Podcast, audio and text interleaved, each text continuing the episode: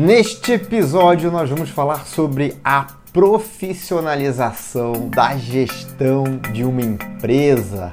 O que, que é essa tal profissionalização? Qual é o melhor momento para você profissionalizar a gestão da sua empresa?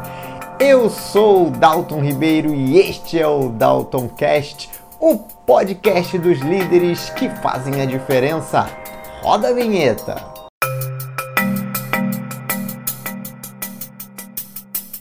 Primeiro vamos entender o que é profissionalização. O que a gente está chamando aqui de profissionalização? Muitas das vezes você que é empreendedor começou um negócio, tinha uma grande ideia, viu uma grande oportunidade e começou o seu negócio. Talvez sozinho, talvez com uma equipe de uma, duas, três, quatro pessoas, mas conforme o seu negócio vai crescendo, você vai percebendo a necessidade de colocar mais pessoas, de estruturar os processos, de ter uma área específica para olhar a parte financeira, uma área específica para a operação, uma área específica para tratar dos assuntos comerciais, para organizar, para fazer a gestão dos seus clientes. Você vai percebendo, conforme a sua empresa vai crescendo, que existe uma necessidade natural de estruturar a empresa. Né? Você, como você começa a ter dificuldade para entregar aquilo que você vende se você não fizer essa estruturação. Muito bem, como é que isso acontece normalmente? Você começa a dar responsabilidade para cada uma das pessoas, ó, isso aqui é contigo, vai delegando as atividades e daqui a pouco você vê se vê numa seguinte situação: cada um sabe mais ou menos o que está fazendo, pessoal vai tocando dia a dia, você vai perdendo a visibilidade, vai se afastando dos processos operacionais e vai assumindo uma parte mais tática ali, resolvendo problemas de ordem maior ou de repente fazendo atividades que ainda são críticas para você e acaba se distanciando do que está acontecendo. Por sua vez, aquelas pessoas que foram ficaram encarregadas de tocar o dia a dia geralmente não têm habilidades de gestão, são fazedores e não gestores. Talvez sejam até bons resolvedores de problema, mas não são gestores, né? É natural que isso aconteça. E aí a empresa continua crescendo. Chega um momento que você acaba perdendo a mão do que está acontecendo. Ou você acredita que está tudo controlado, mas de fato você não tem gestão sobre o que está acontecendo.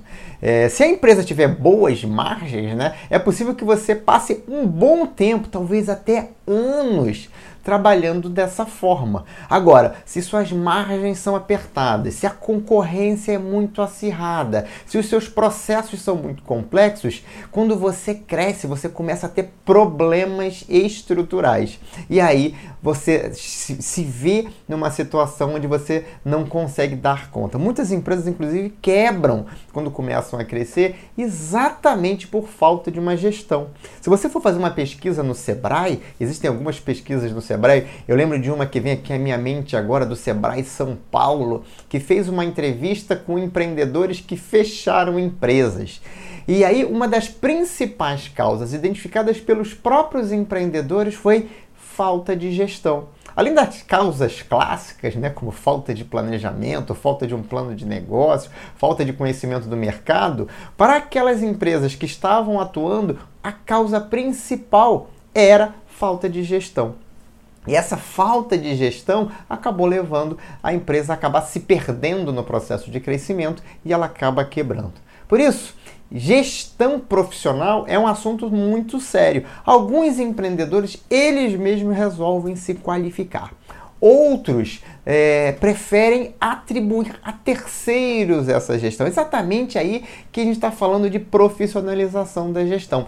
Ou você se desenvolve ou você contrata gestores profissionais, ou você estimula a tua equipe para que ela se torne gestora, né? Essa equipe, você diz, identifica ali na sua equipe, na verdade, pessoas que têm é, habilidades ou comportamentos para se tornar gestores, estimula que essas pessoas então estudem, se desenvolvam para que elas se tornem gestores. Então, isso é gestão, isso é profissionalização de gestão. Né? E qual é o melhor momento? Né? Qual é o melhor momento para você profissionalizar a gestão do seu negócio? Bom, o melhor momento, né, o melhor dos mundos, é você já começar a sua empresa com uma gestão profissional. Né? E aí, quando a gente está falando de começar a empresa, é você, empreendedor, se qualificar para ser um bom gestor. Né? Só que eu sei, e você também sabe, que nem sempre isso é possível. Muitas das vezes não, tá nem, não é nem o perfil do empreendedor, né? Em alguns segmentos, em alguns negócios, o empreendedor é aquele cara criativo, é aquele gênio que teve uma grande sacada ou que é capaz de desenvolver um produto ou um serviço muito bacana e que não tem nem o perfil para se tornar gestor. Então, muitos empreendedores iniciantes não têm essa capacidade e nem gostam de fazer. Eu já conheci vários empreendedores que não gostavam de fazer isso. Outro dia mesmo eu estava ouvindo uma entrevista com um grande chefe de cozinha que ele resolveu contratar uma pessoa para gerenciar. Né? Ele disse assim: não, eu sou muito bom na cozinha, tocando o dia a dia da cozinha, escolhendo fornecedores, criando novas receitas, novos pratos ali, treinando a equipe de garçons para saber servir bem, Agora, para gerenciar um restaurante envolve muito mais do que a cozinha. E aí, o que, que ele fez? Ele contratou um gestor profissional. E a gente está falando de um dos grandes chefes brasileiros, talvez, quiçá, o chefe brasileiro mais famoso do mundo. Então, é, ele escolheu terceirizar a gestão, colocar uma pessoa, contratar uma pessoa para gerenciar o seu negócio. Muito comum isso. Né? Agora, qual é o segundo melhor momento? Né? Se você não consegue começar já gerenciando, o mais cedo possível. Né? É, profissionalizar a gestão, de novo, você vai percebendo a necessidade. E se você não percebeu a necessidade, talvez isso indique que você realmente não tem perfil nenhum para gerenciar. Você não consegue nem perceber que está faltando gestão, que está faltando controle, que está faltando domínio sobre o que está acontecendo. Quer saber se você está gerenciando realmente a sua empresa, você sabe como é que está a projeção de fluxo de caixa para os próximos 30 dias na sua empresa? Você sabe como é que está a composição de cliente, qual é o cliente mais rentável, menos rentável? Você sabe quais são os pontos críticos, os processos críticos e que não podem falhar? E você consegue medir a eficiência desses processos críticos? Você tem um orçamento na sua empresa? Você tem metas, indicadores claros sobre o que está acontecendo? Você consegue gerenciar, desenvolver a equipe? Se você não consegue, se você disse não para algumas dessas perguntas que eu te fiz, provavelmente você está precisando melhorar a gestão da, do seu negócio, melhorar a gestão da sua empresa. E aí, é, quais são as opções, né? As opções são contratar alguém, né? Contrata alguém para trabalhar na sua equipe como gestor, é um gestor profissional, né? Você tem aí, você pode contratar CLT, ou você contrata um gestor até como prestador de serviço, né? Nas grandes empresas é muito normal, né, que você tem ali funções de diretoria que não são contratados como empregados, são contratos de trabalho, né? É, você contrata de uma outra forma, você faz um outro tipo de contrato. É, como prestador de serviço também é possível. Obviamente, você, você tem que procurar aí um advogado especializado em direito trabalhista para se resguardar, né? É, para estar tá seguindo de fato a legislação. Ou você pode é, se formar, né? Você pode, você mesmo pode aprender é, as ferramentas de gestão. Né? E aí você tem várias formas, né? Você tem as formas tradicionais, né? vou fazer um curso, vou fazer uma pós-graduação, vou fazer um cursinho na internet. Você tem vários cursos hoje, ditos cursos livres, né? Você pode aprender isso. É, mas eu recomendo sempre, se você optar por esse caminho, que você faça isso de maneira acelerada, né? Que você coloque um, o que eu chamo de catalisador. O que, que é catalisador? O que, que eu percebo no mercado, né? até com os empreendedores com quem eu converso? Muitos deles até têm o conhecimento teórico, né? Alguns deles fizeram, inclusive, bons cursos, boa, boa, boas é, pós-graduações em instituições renomadas e tudo mais. Só que existe uma diferença muito grande entre a teoria e a prática, né? Uma coisa é você conhecer a, te a teoria, né? É você ter ali o conhecimento. A outra coisa é você ter habilidade. E habilidade vem da, de você colocar em prática, cometer erros, melhorar, é, perceber situações novas. Isso tudo você só consegue com experiência. Então, o que, que eu sugiro? Se você opta pelo caminho de você vai se tornar o gestor da sua empresa, eu recomendo que você use um catalisador, contrate um mentor ou contrate um consultor para te ajudar no começo. Eu recomendo muito a mentoria nesse caso, porque o empreendedor ele acelera o processo de desenvolvimento e essas habilidades de gestão são habilidades que, de novo, todo empreendedor que quer crescer, que quer ter sucesso, precisa desenvolver. Até para você contratar um profissional para gerenciar o seu negócio, você precisa ter um mínimo de conhecimento para saber se aquele profissional atende ou não atende o que você precisa e se ele está entregando o resultado que você precisa. Né? De novo, em muitas situações, em algumas situações eu conheço, lembrei de uma outra agora, né? Era um empreendedor do setor educacional. Ele tinha uma startup, criou uma startup de educação, de, de voltada para um conteúdo com criatividade, né? E esse empreendedor, ele de novo, a empresa começou a crescer, ele começou a ter muitos clientes, ele vendia cursos online, né? Aí ele começou a ter ali escalar, ter milhares de clientes, né? conseguindo ali com marketing digital é, angariar milhares de clientes e se viu numa posição de ter uma estrutura de atendimento, de pedagógica, de, de engajamento ali daqueles alunos, né? Porque o curso digital tem essas características peculiares ali, você precisa ter um trabalho de engajamento para você manter os alunos assistindo às aulas.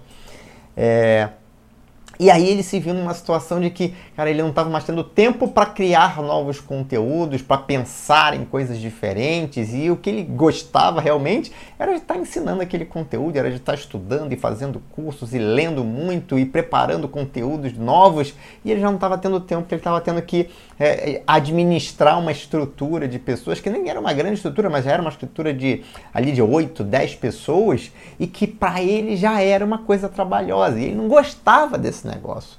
Ele era muito criativo, o negócio dele era estava lá trabalhando com inovação e não fazendo gerenciamento do dia a dia, que para muitas pessoas é uma coisa chata. Tem gente que ama isso. Né? Tem, gente, tem, pessoas como eu que adoram a gestão no dia a dia, adoram é, ter, é, performar e, e, buscar melhores resultados. Tem pessoas que preferem uma outra área, navegar numa outra seara ali. Então, são características diferentes, né? É, perfis diferentes. E aí, esse empreendedor ele resolveu contratar um CEO para sua empresa.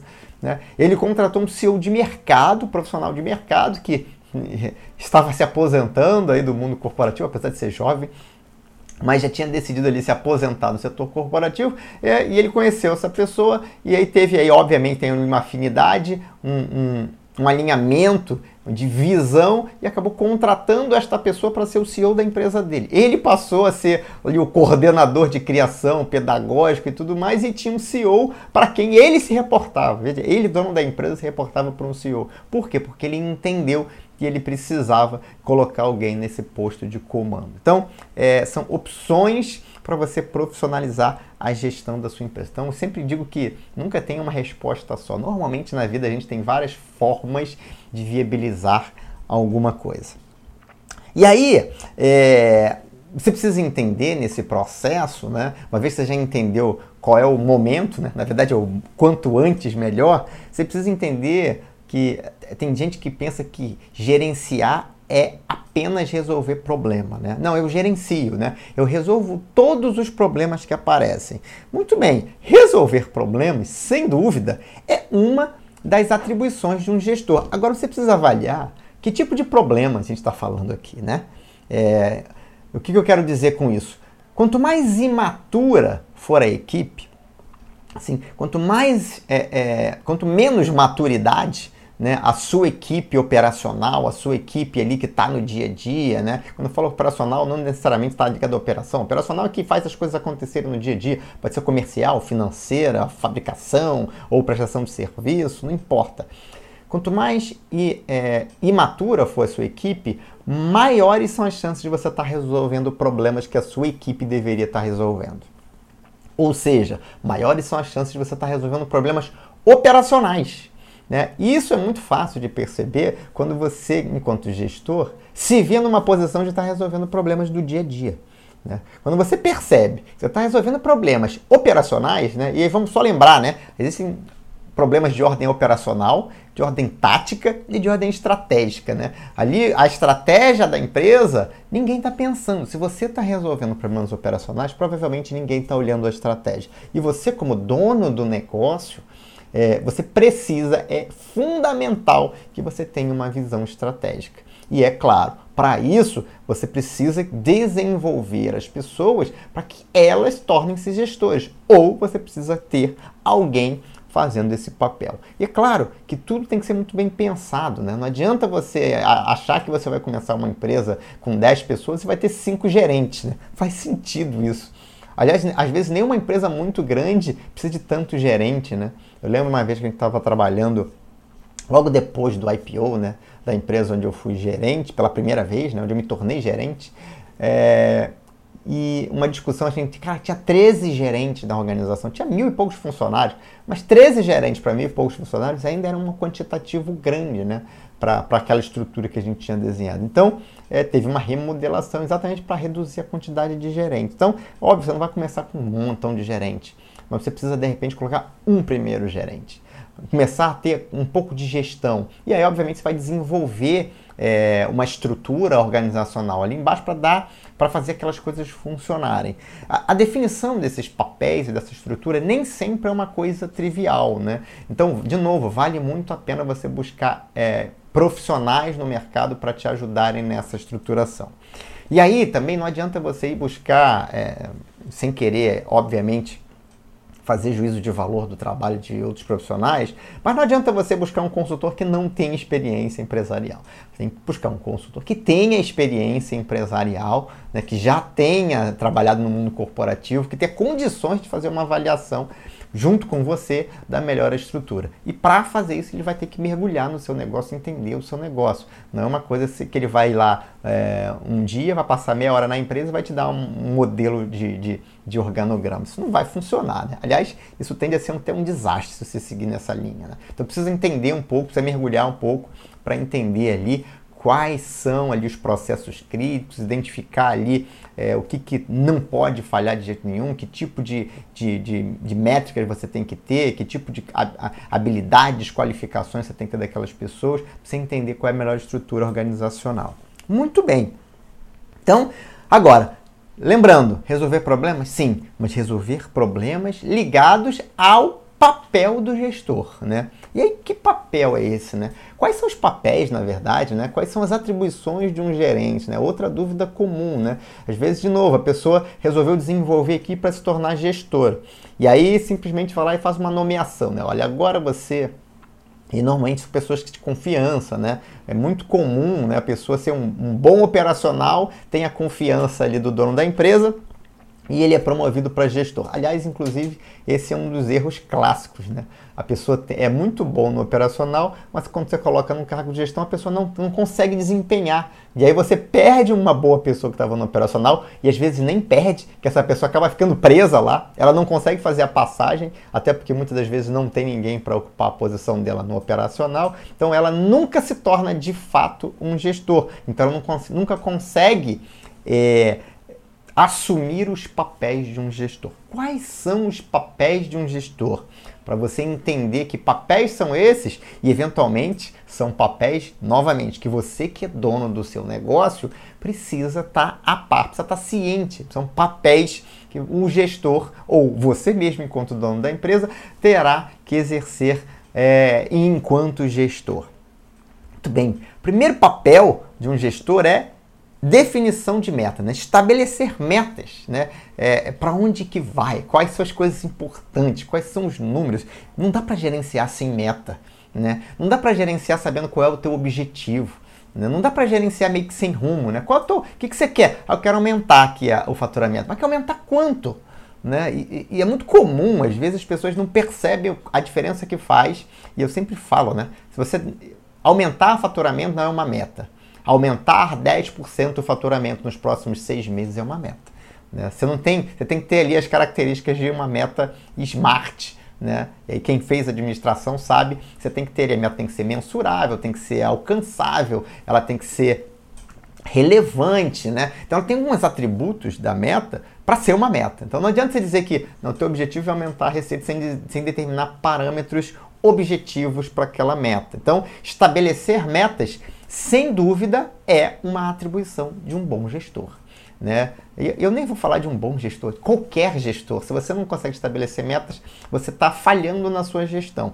Então, estabelecer metas. E a gente está falando aqui de dois tipos de metas, só para você, pra, só para ficar claro, né? Está falando de metas estratégicas e metas operacionais. Metas estratégicas tem que ter visão de longo prazo. Né? Tem que ter, tem que, você tem que partir de um SWOT ali para aproveitar as oportunidades, para se precaver de ameaças, para trabalhar ali os pontos fracos da sua organização, para que você possa se fortalecer, se manter e continuar crescendo no mercado. Essas são metas estratégicas. E metas operacionais, né? enquanto eu não cresço, eu tenho que fazer muito bem o que eu faço no dia a dia. Aliás, eu vou ter que fazer a vida toda muito bem o que eu faço no dia a dia. Então é fundamental você ter as metas operacionais, até para você avaliar o que se você está indo bem ou não naquilo que você está fazendo. Então, estabelecer metas é um, um, primeiro papel aí do gestor. Segundo papel, exatamente indo na linha ali do, da estratégia, é prever e mitigar riscos, né? Um bom gestor é um bom gestor de riscos. E é, essa atribuição nem, não, não, é fácil, né? De você conseguir é, desenvolver. Por quê? Porque requer, primeiro, um conhecimento sobre a operação do seu negócio em si e uma visão ampla do mercado. Né? Então é aquela assim, tem que ter a visão do macro e tem que ter a visão do micro de forma simultânea. Tem muita gente que é muito boa em olhar o macro, mas não consegue olhar o micro. Tem muita gente que é muito boa em olhar ali o pequenininho, o processinho, o dia a dia, mas fica totalmente alheio ao que está acontecendo no mercado. E aí está desenvolvendo alguma coisa ali no micro, o mercado todo mudou e você ainda está querendo desenvolver um produto que ninguém mais quer comprar. Então, é, é, tem que ter essa questão de mapeamento do risco, né? E o mapeamento do risco envolve estar tá de olho no cenário é, externo. É, terceiro ponto ali para um gestor um outro papel é cobrar resultados, né? E aí, de novo, algumas pessoas têm dificuldade com isso. Cobrar resultados, e não é, é, é dar soco na mesa, nem gritar, não. Cobrar resultados é, um, é parte do papel de um gestor. E outro dia eu vi uma, uma, uma pessoa dizendo que não era muito boa cobrando resultados, que tinha dificuldade para cobrar. Por que, que isso acontece? Porque na cabeça da pessoa cobrar é fazer alguma coisa negativa, né? Tem gente que tem dificuldade de cobrar porque o significado da cobrança é algo negativo, quando na verdade o significado da cobrança é algo natural. Né? Se você precisa que alguma coisa seja feita, você precisa cobrar aquilo. Se você deixar solto, a pessoa faz o que quiser, na hora que quiser, entrega quando quiser, as chances são de que é, aquilo não vai acontecer. Né? Até porque, por uma questão prática, a gente tende a priorizar aquilo que a gente entende que é mais importante. E o que dá essa noção de importância, um dos fatores que dá essa noção de importância é exatamente o nível de cobrança. É claro que se você tem uma maturidade muito elevada, se você tem condição de enxergar é, e de compreender ali, causas e consequências nível macro, você mesmo pode estabelecer as prioridades. Mas, de novo, não é qualquer pessoa que faz isso. Né? Se você tem, obviamente, uma equipe de pessoas altamente gabaritadas, né? especialistas, você vai precisar se preocupar menos na, em exercer esse papel. É, talvez você vá fazer um acompanhamento mais esporádico, ou talvez você nem precise fazer uma cobrança, porque as pessoas vão te alimentando de informação. Agora, isso não é o normal. Normal é que você tenha um misto ali entre pessoas maduras e imaturas, ou até um, muitas pessoas imaturas. E aí mais uma vez, quanto mais nível operacional, quanto mais você vai descendo na hierarquia, é, maiores são as necessidades de cobrança, porque é uma questão comportamental, né? A pessoa que está ali no nível de base, com os menores salários, é exatamente porque ainda não conseguiu ter um comportamento é, pró de, a nível de proatividade que a permita com que ela cresça é, na sua carreira. Então, é natural que exija um nível maior de cobrança. Muito bem, quarto papel de um gestor: desenvolver e motivar a equipe. Né? A gente falou de cobrança, é, agora a gente está falando de desenvolvimento e motivação da equipe. Não adianta, né? É, por, se você só cobrar, o negócio não vai acontecer com o máximo de eficiência. A pessoa vai fazer aquilo que você pede. Só que não é esse o desejável. O desejável é que as pessoas realmente queiram entregar mais o tempo todo. Só que para isso acontecer, você precisa motivar esse time. Para isso acontecer, você precisa desenvolver essas pessoas. Por isso que é, gestão de pessoas é fundamental. Então, desenvolver e motivar a equipe é exatamente fazer a gestão das pessoas. Esse é, talvez, é, junto ali com definição de metas, o, o, o, papel primordial de um gestor. Né? Acabou o tempo onde você achava que você precisava só de um chefe. Não, agora você precisa de um líder. E o líder é aquela pessoa que sabe desenvolver e motivar as pessoas. Seguindo nessa linha, um outro papel do, do, do gestor é exatamente cuidar do clima organizacional, né? Como é que está o clima da organização? Quanto mais positivo for o clima da organização, maiores são as chances de que aquela equipe entregue mais, né? Por quê? Porque o, o, clima ele impacta diretamente na produtividade. Existe uma relação direta entre clima e produtividade. Quando melhora o clima, melhora a produtividade. Quanto melhora a produtividade, melhores são os resultados. Então, cuidar do clima também é um papel do gestor. Claro, óbvio, o tempo todo, né? Uma das coisas principais. Um gestor, ele está ali e ele muitas das vezes tem que tomar decisões. Tomar decisões no nível tático e no nível estratégico também é papel de um gestor, né? Não adianta. É, quem tem mais responsabilidade é que decide. Se você é o dono, então aí você tem toda a responsabilidade. Então, tomar decisões faz parte né? E aí, de novo, mais uma observação. Se você coloca uma pessoa numa posição de gestão, essa pessoa tem dificuldade de tomar decisão, às vezes falta autoconfiança, está é, prejudicado o papel dela enquanto gestor. Então você precisa fortalecer esse ponto. Então, tomar decisões táticas e estratégicas, sim, faz parte. Inclusive, já, já falamos aqui sobre processos de tomada de decisão. Né? Tem pessoas que são mais é, metódicas no processo de tomada de decisão, até é, por falta, talvez por falta de experiência. Tem pessoas que são é, seguem mais a intuição. De novo, é perfil. E aí, obviamente, quanto maior a experiência, maiores são as chances da pessoa tomar boas decisões. É claro, eu me lembro que é, ainda não como gestor, mas como analista, é, no nível tático, eu tinha que tomar várias decisões quando eu trabalhava com, com uma função específica de, de controlar capacidade e produtividade de ativos, né? no caso de embarcações. Né? Ah, o meu papel ali era, era otimizar o aproveitamento do navio, o carregamento do navio ali, para que ele estivesse cheio a maior quantidade de tempo possível, observando, obviamente, ali a questão de rentabilidade, de margem de contribuição. Eu sabia, eu tomava decisão toda hora, todo momento. Por quê? Porque fazia parte daquela, daquele cargo, daquele, daquela função. Então, desde muito cedo, eu acostumei a tomar decisões. E, e mais do que isso, a confiar nas decisões que eu tomava. Né? Então, é, se você tem um raciocínio rápido, você consegue traçar cenários rapidamente, você consegue ter uma visão estruturada é, e lógica para estabelecer aquela relação de causa e consequência, isso facilita e facilita muito o processo de tomada de decisão rapidamente você consegue mapear cenários e tomar a melhor decisão possível. De novo, isso é uma habilidade que qualquer pessoa pode desenvolver. Obviamente que pelo próprio histórico, pelo próprio perfil da pessoa, pelo próprio know-how que a pessoa desenvolveu ao longo da vida, ela vai ter mais facilidade ou menos facilidade para pensar dessa forma. Mas é algo que todo mundo pode desenvolver. Então, tomar decisões, sem sombra de dúvida, é uma das funções de um bom gestor. Então, de novo, se o seu gestor não consegue tomar decisão tática, leva tudo para você, que é o dono da empresa, você provavelmente precisa desenvolver esse gestor. Ou talvez nem seja um gestor. Muito bem. O que mais que um gestor precisa fazer? Você vê que não é. A gente não falou em, em momento algum aqui da atividade operacional, ou seja, para fazer isso tudo, precisa se desprender das atividades operacionais do dia a dia. Né? Relacionamento, a famosa política, né? E eu vou dizer que vou dividir aqui relacionamento em, relacionamento interno e externo. Por que, que eu falo isso? Bom, um gestor ele tem que se relacionar o tempo todo, né? Ele está se relacionando com os pares dele, pessoas do mesmo nível hierárquico, está se relacionando com os superiores, e se a gente está falando do, do, gestor enquanto dono da empresa, ele está se relacionando diretamente com os clientes, né? não é nem superior, não tem um superior, mas tem um cliente. É, você está se relacionando com seus subordinados, com a sua equipe. Relacionamento é uma arte. Relacionamento é muito mais complicado do que pode parecer. E se você já teve alguma experiência de relacionamentos difíceis, complicados, você sabe bem o que eu estou falando.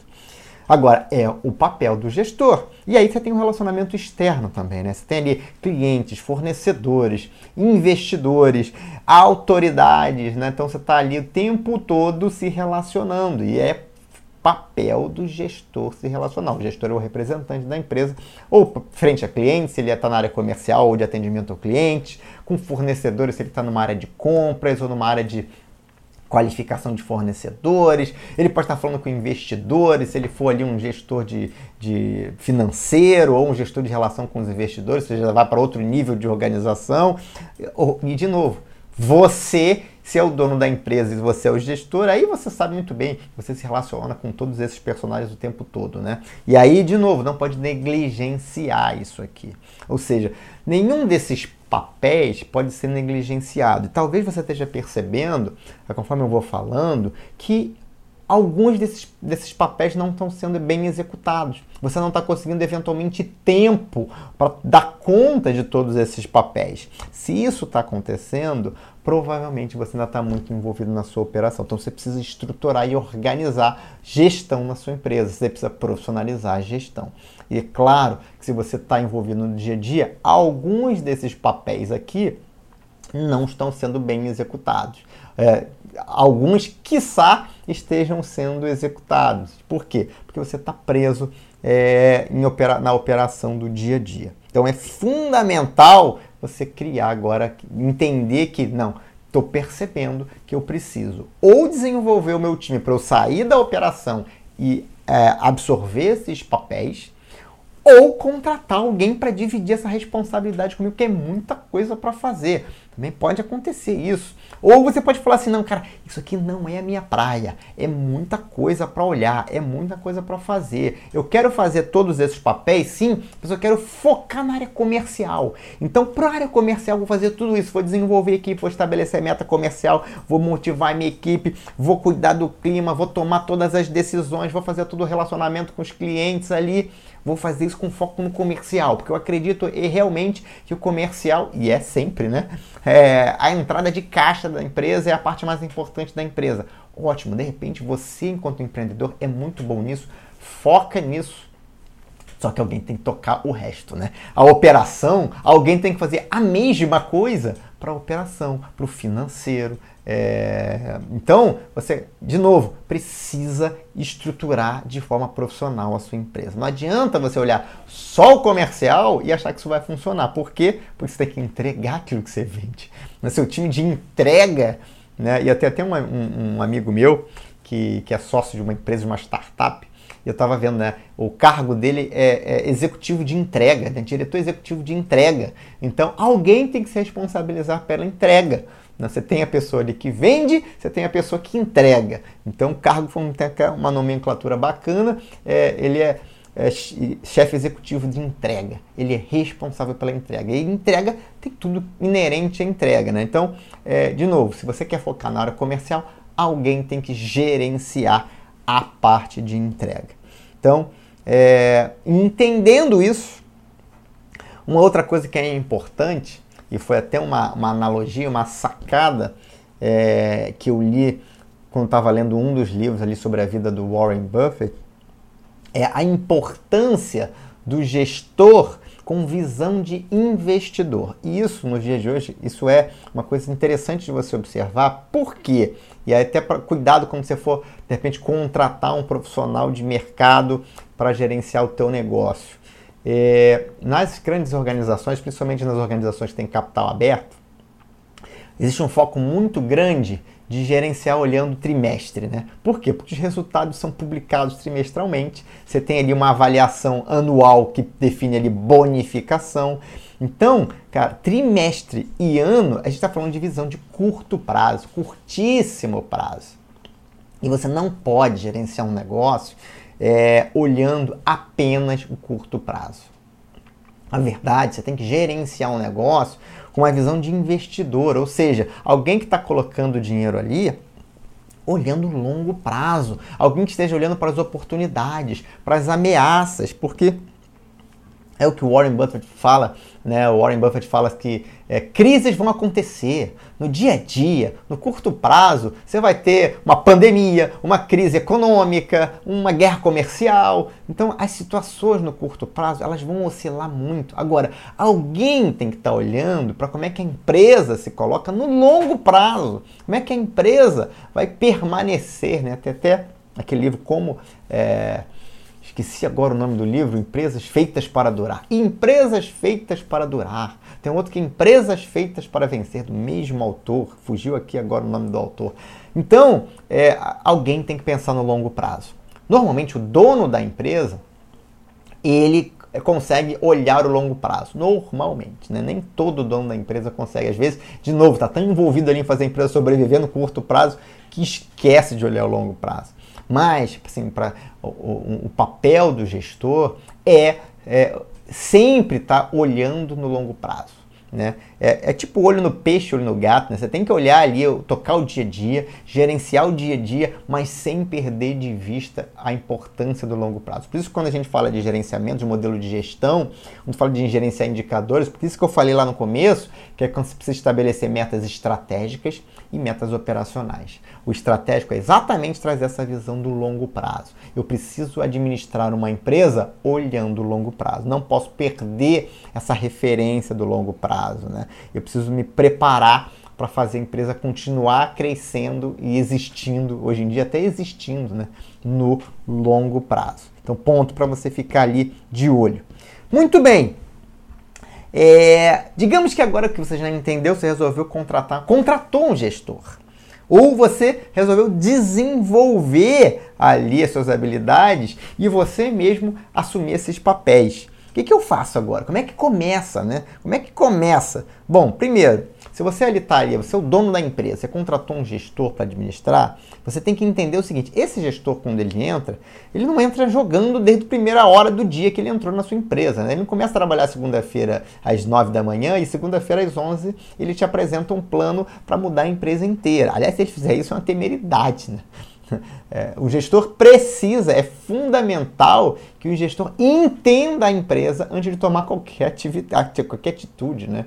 É, então, o gestor precisa começar traçando um diagnóstico. Ele precisa entender a situação atual da empresa para que ele seja capaz de traçar um plano de trabalho para começar até a priorizar o que, que é mais importante. Né? De todos esses papéis, é, ele precisa se organizar para entender o que, é mais importante. Não adianta, você não consegue fazer um milhão de coisas ao mesmo tempo, nem atender 100% plenamente todos aqueles papéis que eu acabei de te listar. Então, ele precisa traçar um, um, um diagnóstico. Então, se você está fazendo isso, ou se a pessoa que você contratou ela precisa fazer uma avaliação, traçar um diagnóstico que começa com entendimento estratégico, avaliação estratégica, avaliação do mercado, do cenário, das oportunidades, forças, fraquezas, SWOTzinho básico, né? É, precisa fazer uma avaliação dos resultados, né? Como é que a empresa vem é, é, se portando nos últimos anos, né? É, como, é que, como, é que, como é que isso está se desenvolvendo? Como é que a empresa vem se desenvolvendo, né? Tem resultados consistentes? Está em crescimento? Tem, tá em queda? Quais são os resultados? Quais são os resultados que existem hoje que você pode avaliar, né? Para você ter um, um, cenário inicial, um ponto de partida, né? Fundamental é, em determinadas posições, dependendo se da, da, do nível de gestão ou, ou do que está sob o guarda-chuva desse gestor que, de novo, pode ser um gestor que você contratou, pode ser você mesmo assumindo, abraçando esse papel aí de gestor, conversar com os clientes para entender né, o que, que os clientes estão achando da empresa, dos produtos, dos serviços. Né? Esse feedback dos clientes é importantíssimo, né? sejam eles clientes internos ou externos. Você está tá gerenciando uma área, por exemplo, de entrega, né? você entrou ali, sou gestor da área de entrega. O que, que o gestor da área comercial diz? Que, que ele está achando dessa entrega.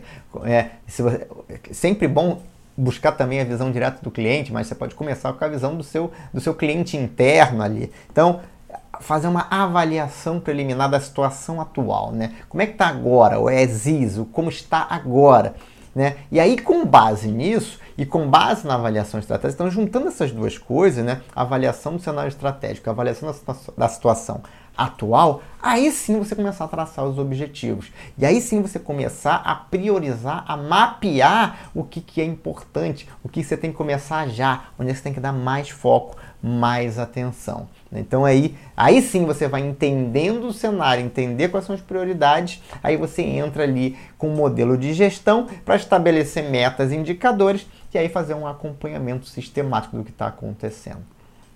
E é claro que é, isso tudo é, é, fundamentado na gestão das equipes que vão fazer isso acontecer. Né? Não adianta, o gestor não vai fazer nada sozinho, ele vai precisar de uma equipe. Ou seja, tudo isso juntando com motivar, engajar, entender a equipe, é, desenvolver as pessoas, porque o pilar para isso tudo acontecer, sem sombra de dúvida, são as pessoas. Muito bem! E digamos que você, a pergunta que você tem agora é como é que eu vou saber se esse gestor que eu contratei para o meu negócio é bom? Muito simples. E como eu sempre digo, né, o simples não é fácil, né? Você vai fazer uma avaliação com base nos resultados gerados. E aí, obviamente, você vai buscar o quê? Você vai buscar definir uma métrica, né? Para você medir resultado. O próprio gestor, se ele, de novo, se ele fez o trabalho de casa, se ele é um bom gestor, ele vai propor métricas para avaliação. Ou seja, digamos que você não entenda nada desse negócio. Você contratou um gestor exatamente por isso. A primeira coisa que você tem que cobrar é como é que nós vamos avaliar desempenho, performance da organização, da empresa, que obviamente é, é, é, é resultado da gestão. Então, quando você está avaliando resultados da empresa, você está olhando resultados da gestão. É muito simples isso. É aí que é a simplicidade. Não, não adianta. É, é possível que um, um mau gestor produza bons resultados? Sim, é possível né? principalmente se a empresa estiver num mercado, num negócio muito bom. Agora, é, é possível que um bom gestor esteja apresentando resultados ruins? Também é possível, mas aí ele tem que ter um cenário claro, a capacidade de diagnóstico, de trazer as informações, dizer a gente está com um problema aqui, aqui e aqui. É esse aqui é o plano de ação. É isso aqui que a gente precisa fazer. E aí, no médio prazo, no longo prazo, seria um bom gestor, ele vai reverter esse quadro para resultados positivos. E isso pode ser avaliado. Né? Isso é, é uma periodicidade lá semestral ou anual, isso pode ser avaliado. E ali você vai saber se esse gestor está fazendo um bom trabalho ou não. Ou seja, é importante você fazer uma análise dentro do mercado né, também. Né? Não adianta você falar assim, ah, cara, esse cara aqui é um ótimo gestor. Não, às vezes ele está só no mercado, que é um mercado muito bom. Eu me lembro que quando trabalhava com, na concessionária, é, um, um, amigo nosso que trabalhava dentro de empresa de ônibus, ele, falava, ele falou uma vez assim, cara, o melhor negócio do mundo é uma empresa de ônibus bem administrada. Ele está falando lá do começo dos anos 2000, né? 1999, 2000, por ali. E ele falou assim, cara, o melhor empresa, negócio do mundo é uma empresa de ônibus bem administrada. Porque é muito rentável, porque o fluxo de caixa é positivo, porque papapá, papapá, papapá. É... E o segundo melhor negócio do mundo é uma empresa de ônibus mal administrada, porque mesmo mal administrada esse negócio dá dinheiro. É, eu não sei como é que está a situação desse mercado hoje em dia, né? já se passaram aí 20 anos, mais de 20 anos, mas era, é, era esse, esse o exemplo, né? esse cenário. Né? Era, era um segmento que na época era tão lucrativo que mesmo você fazendo muita besteira ainda dava muito dinheiro. Então, aí você quer comparar se um gestor é bom ou não, compara com empresas que estão no mesmo segmento. Compara o teu resultado, seus indicadores financeiros, com empresas que estão no mesmo segmento que o seu. Aí você vai saber se o gestor está fazendo um bom trabalho ou não. Então você vai pegar, por exemplo, lá um indicador, por exemplo, de disponibilidade dos veículos. Cara, tô tendo um resultado ótimo aqui. Quanto é que é a sua disponibilidade de, de, de ativos? Ah, 84%. E a do mercado? 92%. Cara, então seu gestor, não, desculpa, não é bom porque tá todo mundo com 92, você tá com 84. Ainda assim você tá ganhando dinheiro, ainda assim os resultados são bons. Só quando você começa a comparar indicadores de mercado, você começa a entender que seu gestor não é tão bom. Ou então você pega lá um gestor de é, turnover. Ah, cara, meu turnover aqui é 6%. Cara, cara 6% tá alto pra caramba, né? É, então, com certeza, nesse segmento, aí você vai olhar no segmento, benchmark é lá 3%. Então, com certeza não está fazendo um bom trabalho. Então, é, você precisa comparar essas métricas dentro de um mesmo segmento. E mais, né? Olhar não só a métrica estática, como a métrica ao longo do tempo, né? Como é que isso está evoluindo? Está melhorando ou está piorando? Ou está estático, né? Então é assim que você vai avaliar o trabalho do gestor para saber se ele é bom ou se ele não é bom. E aí você vai é, é, fazer isso para poder até definir a remuneração, que é o próximo tópico que a gente vai falar aqui. Como é que eu defino a remuneração, Dalton, de um gestor? Remuneração do gestor. É, primeiro, a gente já falou sobre remuneração, né? Tem um episódio aqui específico que a gente falou sobre remuneração. Não, não lembro exatamente qual é o episódio aqui do, do Dalton Cast. Mas remuneração, é, como a gente falou anteriormente, é definido pelo mercado, né? Aí vai depender muito de que nível de gestor a gente está falando, né? A gente está falando de supervisão, gerência, diretoria, a gente está falando de pessoas com muita experiência, pouca experiência, mercados muito específicos, mercados genéricos, posições é, muito genéricas. E o interessante é que de determinado nível para cima é, faz menos diferença se a pessoa está no mesmo negócio ou não, né? Eu lembro, eu lembro de um amigo, um ex diretor, presidente né, de uma empresa onde eu trabalhei, que toda a, a, a história profissional dele era na área de logística. Né?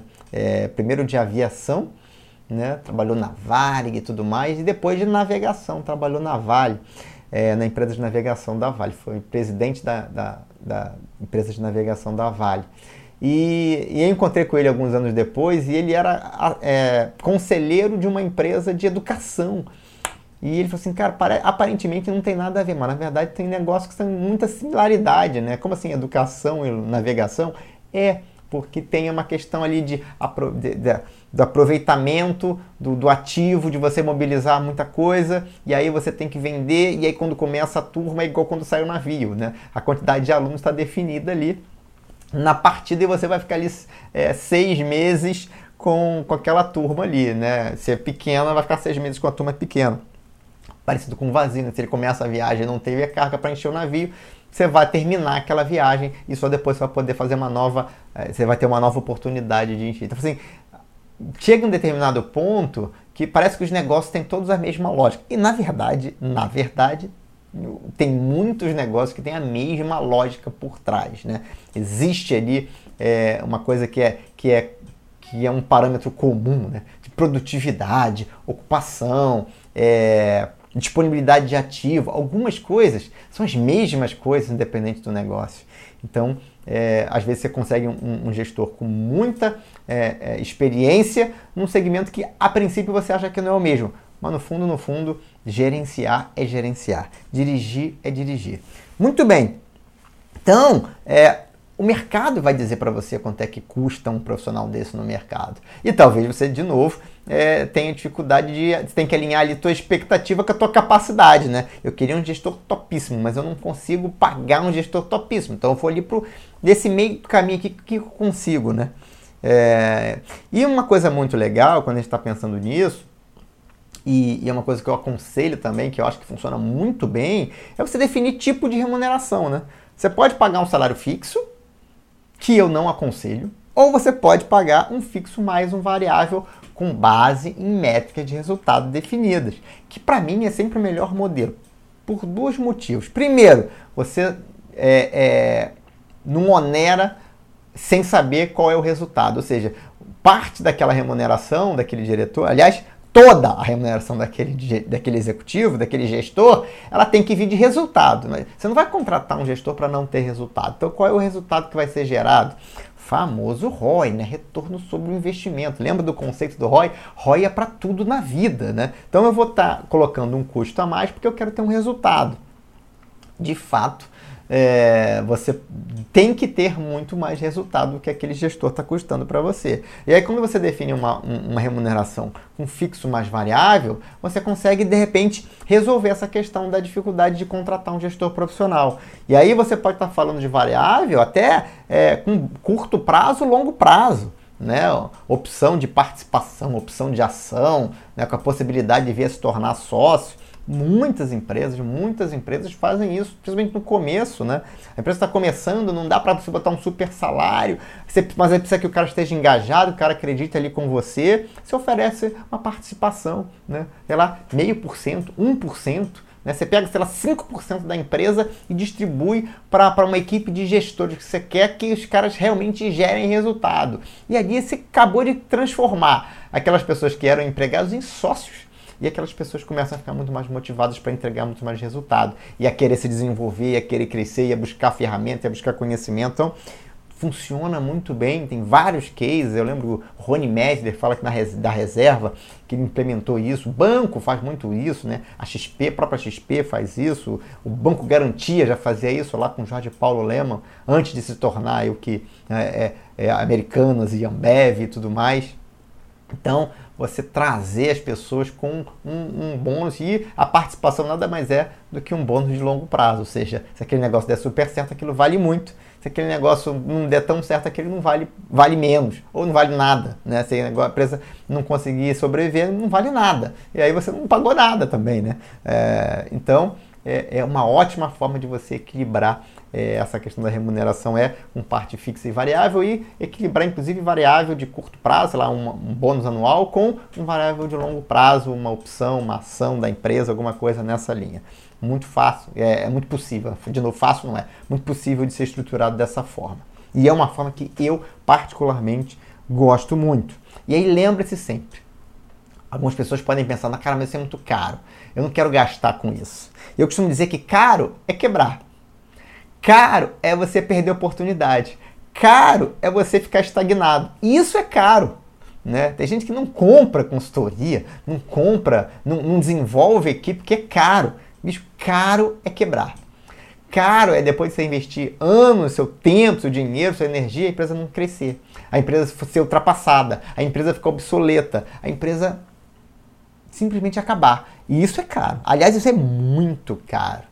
E eu costumo dizer sempre, né? se você não está crescendo, é, você está morrendo, né? Não tenha dúvida, não existe empresa que está parada e vai ficar tudo bem. Não, não existe. Ou você está crescendo ou você está morrendo. A única diferença é que talvez você não esteja percebendo a sua morte. Né? Você está com o pé na cova e não está vendo ainda. Então, é, não existe esse negócio de caro. O que, que é caro? Caro é aquilo que não gera resultado. Caro é aquilo que não tem retorno. Então, de novo, o importante é o ROI. Muito bem! Então acho que agora ficou claro a importância, o que, que é a gestão profissional, quais são as etapas, como é que eu contrato, como é que eu gerencio, como é que eu tenho resultado. E eu acho que agora você está pronto para tomar uma decisão. Será que eu preciso gerenci é, profissionalizar a gestão da minha empresa? Será que ela já está é, profissionalizada o suficiente? Ou será que eu ainda posso melhorar a gestão da minha empresa? Ou será que eu, enquanto gestor, preciso assumir esse papel, me desenvolver, aprender é, e, e, e, colocar em prática tudo isso na minha empresa? Essa é a decisão que você tem que tomar e eu espero verdadeiramente que depois desse episódio você esteja em condições de tomar decisões sobre a sua empresa. Nós vamos ficando por aqui. Se você tiver alguma dúvida, sempre pode entrar em contato comigo por e-mail no contato@daltonribeiro.com.br. Você pode me acompanhar lá no Instagram. Já segue o meu perfil no Instagram? Acompanhe lá no Instagram no perfil Dalton Ribeiro ponto oficial. Ou você pode também me encontrar no LinkedIn, entra em contato comigo lá no LinkedIn, me manda uma mensagem. Você pode procurar Dalton Ribeiro lá no LinkedIn, é lá o meu perfil lá no LinkedIn. Você consegue me encontrar facilmente.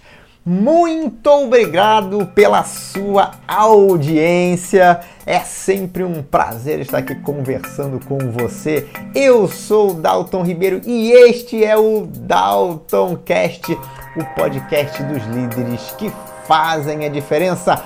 Um grande abraço e até o próximo episódio.